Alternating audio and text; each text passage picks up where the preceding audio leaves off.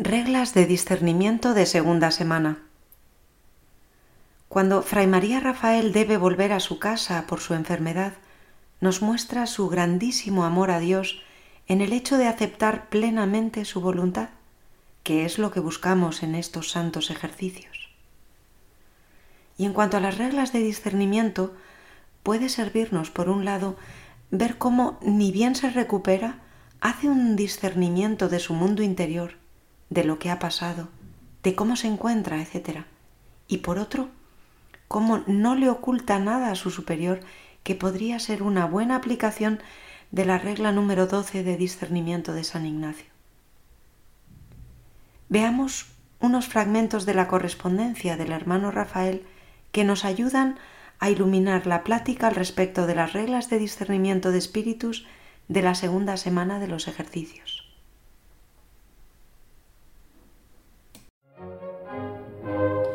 Rafael enferma gravemente. Comunica el padre maestro, don Marcelo León, a su padre, que venga a la mayor brevedad con su coche para llevarse a su hijo por no poder cuidarle en la trapa. El 26 de mayo de 1934 llegaba Rafael a casa de sus padres, habiendo perdido 24 kilos en ocho días. Una vez acostado, atendido, rodeado de médicos y mimos y cuidados, dijo tranquilo, con una tristeza infinita en su dulcísima mirada, a su madre. ¿Lo ves, madre? Ya estoy aquí otra vez. Dios lo quiere. Fray María Rafael escribe al Padre Maestro. Junio 1934. Respetable y querido Padre Maestro. Le ruego disculpe mi tardanza en escribirle dándole noticias de mi salud, pero a un enfermo se le puede perdonar esa pequeña falta. Sigo mejorando, aunque muy lentamente, y ya voy recobrando las perdidas fuerzas. Estos últimos días he podido ir a recibir al Señor. Claro está que no puedo ir a pie, a pesar de la corta distancia de la iglesia a mi casa, y esta tarde saldré por primera vez a dar un paseo en coche. Sigo un plan de alimentación muy severo, pesándome las cantidades escrupulosamente para saber el número de hidratos de carbono que tolera mi organismo y relacionarlos con la cantidad de insulina que me tienen que poner. Me hacen dos análisis diarios de la orina y me dan tres inyecciones también diarias de insulina. Le aseguro, padre, que estoy pasando más hambre que en cuaresma. El médico dice que tendré que estar así todo el verano pero que me curaré. Eso es lo que yo deseo para volver a mi monasterio, aunque ha de pasar tiempo hasta que yo pueda seguir normalmente el plan de alimentación de la trapa. Mientras tanto, todo está en manos de Dios. Él es quien puede resolver y estoy en sus manos.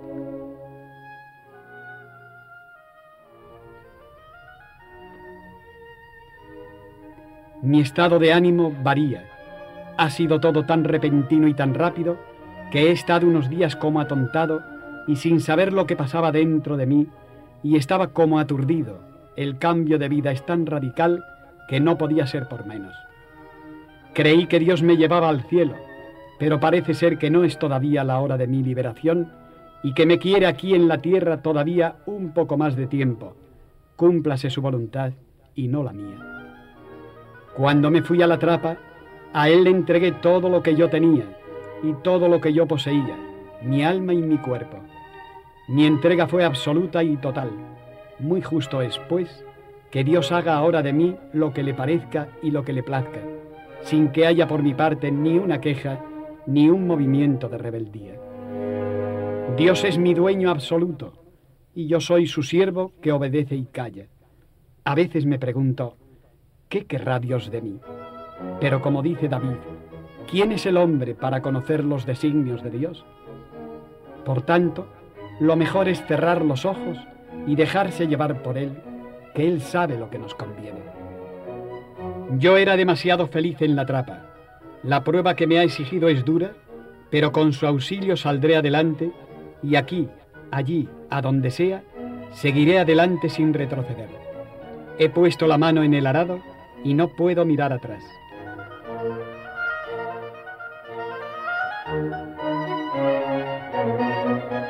Dios no solamente aceptó mi sacrificio cuando dejé el mundo, sino que me ha pedido mayor sacrificio todavía, que ha sido volver a Él. ¿Hasta cuándo?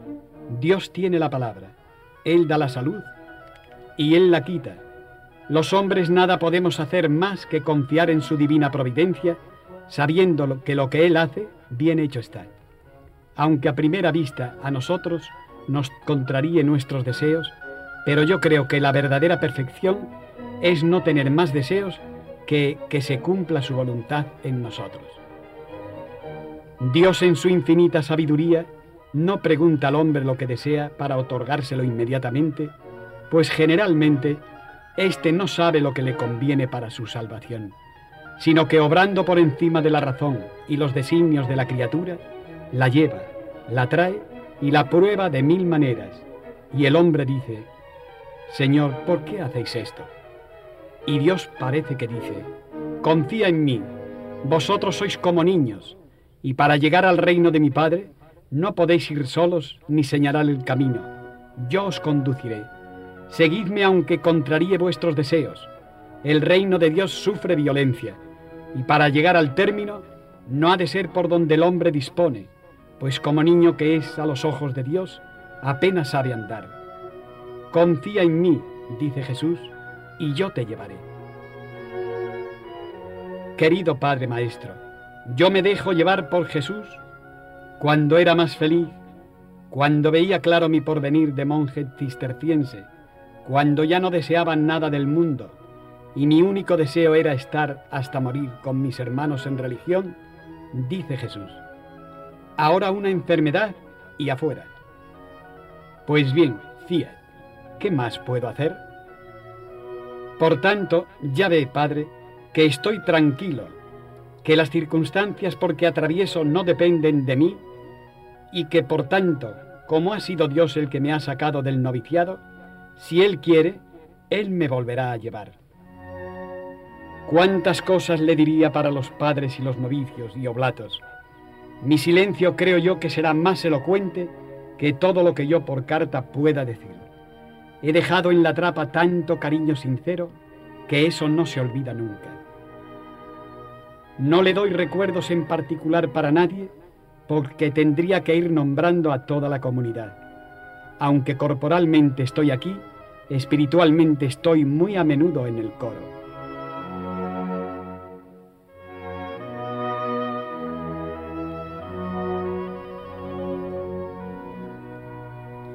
Me levanto tarde, me acuesto tarde, estoy todo el día en casa sin hacer nada, pues el leer me cansa bastante la vista y no puedo, y no tengo fuerzas para nada.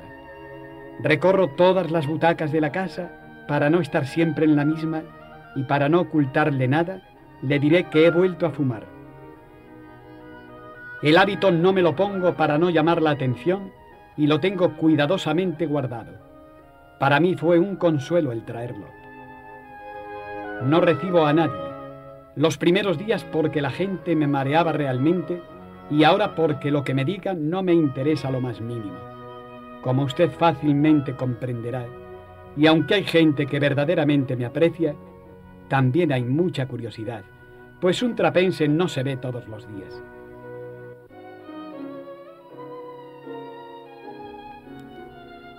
Trozos de dos cartas a su tío el duque de Maqueda, junio 1934.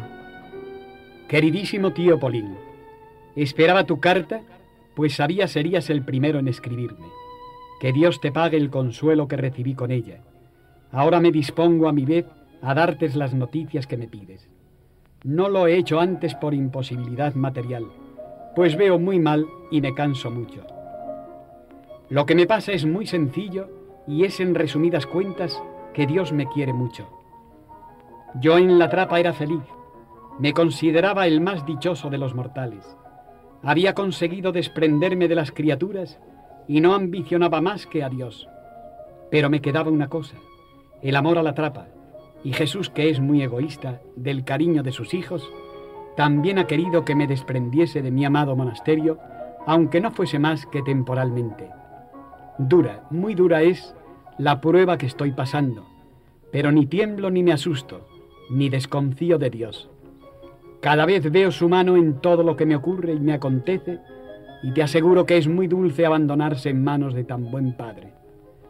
¿Cuántas cosas te diría si estuviese contigo? Hablas de mis penas y yo te digo, feliz el que sufre por Cristo y desgraciado el que en la tierra ve cumplidos sus deseos. La enhorabuena que tú me das me la dio con lágrimas en los ojos mi confesor allá en la trapa. Si supieras lo que es aquello, tío Polín, he dejado algunos cariños tan profundos. Si vieses cómo nos queremos los trapenses en silencio, nadie sabe lo que es llorar por un hermano que se va, a quien en cuatro meses, como a mí, no le ha dirigido la palabra. Bueno, cuando nos veamos, hablaremos largo y tendido. No sabría expresarte por carta mis sentimientos. Lo único que haré será expresarte detalladamente mi enfermedad. En los cuatro meses de noviciado, ni un mal dolor de cabeza. Una salud estupenda y encantado de la vida. Comienzan los trabajos de la escarda. Los primeros días en el campo muy bien, alabando a Dios en medio de los trigos. Un día me siento muy cansado. Al día siguiente más al otro ya no resisto y mientras mis hermanos trabajan yo me siento. Estoy agotado. Hace dos o tres días que tengo una eliminación de orina tremenda, habiendo noche de levantarme seis veces. El padre maestro no me deja ir al campo. Me quedo en casa lavando lechugas. Al día siguiente, después de maitines de la Virgen, a las tres de la mañana, no puedo estar más tiempo en el coro y subo a acostarme. Al día siguiente sube el reverendo padre al noviciado y me manda unos días a la enfermería. El padre enfermero me analiza la orina y se queda asustado. Llega el médico y dice que tengo que ponerme en tratamiento inmediatamente y es imposible en el monasterio. Al día siguiente llega papá con el coche. A Oviedo llegué a las 4 de la tarde y a las 6 me ponían la primera inyección de insulina única cosa que dicen que lo cura. Tengo mucha azúcar y tuve acetona. Estoy en un plan de alimentación en que se me pesa todo lo que como por gramos. Tengo un hambre terrible y una debilidad tal que el leer me marea, el andar me cansa, apenas veo, todo ha sido cuestión de seis o siete días. Pero ha habido día en que he adelgazado dos kilos me hacen dos análisis diarios y me ponen tres inyecciones también diarias. Una verdadera juerga médica. No tengo ningún dolor ni ninguna molestia. Me estoy todo el día sentado sin hacer nada. Me he traído el hábito, pero no me lo pongo. Esta enfermedad es muy larga y no sé cuándo podré volver a mi monasterio. Y no sé cuándo será, pero Dios me dice que he de morir trapense. Ahora, lo único que tengo que hacer es ponerme en sus manos y te aseguro que lo estoy. Más no puedo hacer, pues además sé que la Santísima Virgen no me abandona.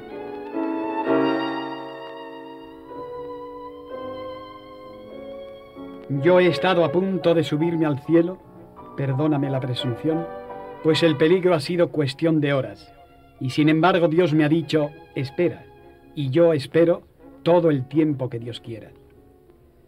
Espero verte cuando vengas a Covadonga y entonces allí, a los pies de la Virgen, hablaremos de Dios.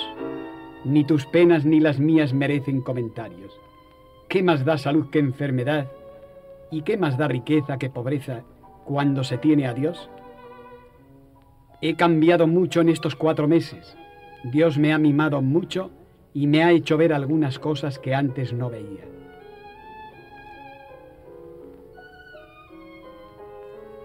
Sigo mucho mejor gracias a Dios y que según el médico esto va muy deprisa. Bien es verdad que las medicinas que yo uso no son corrientes, pues las oraciones de mis hermanos los novicios valen más que todos los médicos y todas las medicinas juntas. De todas maneras, el verano entero no me lo quita nadie y después comenzaré un régimen de alimentación análogo al de la trapa para ver si mi organismo responde y así poder seguir mi vida de pobre trapense, como tú me dices. Confío mucho en Dios. él seguramente me volverá a llevar al monasterio. No pienso en otra cosa en todo el día. El coro, el campo, el silencio, la paz del cementerio tan alegre, mis hermanos, mi hábito, mi celda, mi sagrario de la trapa. Todo eso que conquisté con sacrificios y lágrimas se derrumba con una cosa tan insignificante como es un poco de azúcar en la sangre. Qué grande es Dios, tío Polín, que se vale de lo más pequeño e insignificante para hacer ver al hombre su pequeñez y miseria y para hacernos comprender que sin él no somos nada. Yo era demasiado feliz en la trapa. Te aseguro que la vida es dura, pero se tiene a Dios tan cerca que la austeridad de la regla no se nota. Yo respiraba alegría por todos los poros. Mi única ilusión era Dios, y le sentía tan cerca que lo olvidaba todo. También es verdad que al principio me costó algunas lágrimas, pues al fin y al cabo soy una criatura humana con corazón y sentimientos, y hay cosas que no se pueden remediar. Recuerdo los primeros días de postulante cuando salíamos al campo en una fila, cada novicio con su azadón y yo el último. Nos encaminábamos en silencio a las viñas, un frío terrible, la tierra dura de la helada y además con un sueño que apenas me podía tener. Nos distribuía el jefe de trabajo, nos presignábamos, rezábamos un Ave María y a trabajar. Pues bien, más de una vez en aquellos días regaba los terrones que arrancaba con mi azadón con unos lagrimones del tamaño de naranjas. Pronto reaccionaba. Me acordaba de las preguntas que se hacía nuestro padre San Bernardo. Bernardo, ¿a qué has venido? Redoblaba entonces mis fuerzas en el trabajo y si alguien hubiese estado muy cerca de mí, me habría oído cantar una cosa que empieza así. Virgen del Santo recuerdo que nunca podré olvidar. Eso era para mí el gran remedio, el cantarle a la Virgen. Si vieras cómo me ha tratado la señora, nunca sabremos bastante, tío Polín, lo que nos quiere María. Otro día también cogí una perra, ¿sabes por qué? Cada vez que me acuerdo me río. Pues sencillamente, que una mañana a las cinco se me juntaron el hambre, estábamos en cuaresma, el sueño y el frío, y entre los tres le dieron tal paliza a este miserable cuerpo tan acostumbrado al regalo, que le hicieron saltar las lágrimas. Te aseguro que cuesta dominar la carne, pero con la ayuda de Dios tan grande que tienen los trapenses, se hace de ella lo que quieres. Yo estoy convencido. Sin una gracia muy especial, el trapense no podría vivir. Bueno, y para que lo sepas todo, cuando he llorado con más gusto es con las cartas de mi madre. Todo esto te lo cuento para que conozcas las miserias de tu sobrino, que a pesar de su gran amor a Dios, se entregaba a él con no toda la generosidad que debiera. Pero pasó el postulantado y vino el noviciado y aunque seguía dando guerra el cuerpo, ya no le hacía caso. Yo estaba a lo que estaba y nada más. Quería acercarme a Dios y en realidad yo no hacía nada. Dios se acercaba a mí. Me ofrecía a Él. Él me aceptó y en prueba me ha mandado otra vez a los hombres con una enfermedad. Bendito sea. Ahora lo que le pido es que me cure para volver al monasterio con mis hermanos. Le pido la salud para entregársela a Él nuevamente. Para otra cosa no me sirve, pues entre los hombres se está muy mal, como tú dices. Claro que los trapenses también son hombres, pero tú me comprendes.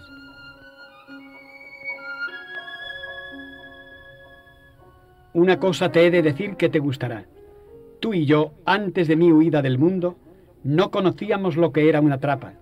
Suponíamos, y con razón, que era lo más cercano al cielo de entre los hombres. Pues bien, yo ahora te digo que nos hemos quedado cortos y que tú no tienes ni idea de lo que se encierra en un monasterio del Cister.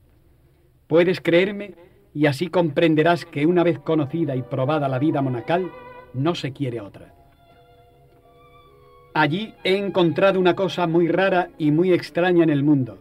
Se llama amor al prójimo y caridad. Como en la trapa no se pierde ni un minuto, ni en los intervalos, ni incluso al ir de una parte a otra, Yo, al salir de la iglesia después del examen de conciencia hasta llegar al refectorio, lo tenía dedicado a las misiones. Salíamos de la iglesia en una fila, por en medio del claustro, muy despacio, y ya con la capucha echada, nos vamos al refectorio. Como vamos en silencio, cada cual reza lo que quiere, y yo, como te digo, lo dedicaba a las misiones. Pensaba en lo bueno que es Dios que a mí me concedía el alimento necesario para el cuerpo. Le agradecía la paz de mi convento y al mismo tiempo le pedía que no olvidase a los misioneros que a veces no tienen qué comer ni tienen convento. La obligación del trapense es pedir en silencio por los que están en el mundo conquistando almas para Cristo. Yo me creía en esa obligación. Este hecho te demostrará que en la trapa se está en comunicación con Dios desde que te levantas hasta que te acuestas. Cada monje tiene sus devociones particulares y como el silencio ayuda tanto, recuerdo un sacerdote en Ávila que una vez, me parece que ya te lo conté, estuvo discutiendo conmigo en casa de don Justo y que me decía que el silencio en los monjes era absurdo y que era una bobada el no hablar, y que si esto y que si lo otro. ¿Cuántas veces me he acordado de aquel sacerdote? Si él supiera que en la trapa lo más hermoso que hay es el silencio, pero ¿qué sabe el mundo lo que es eso?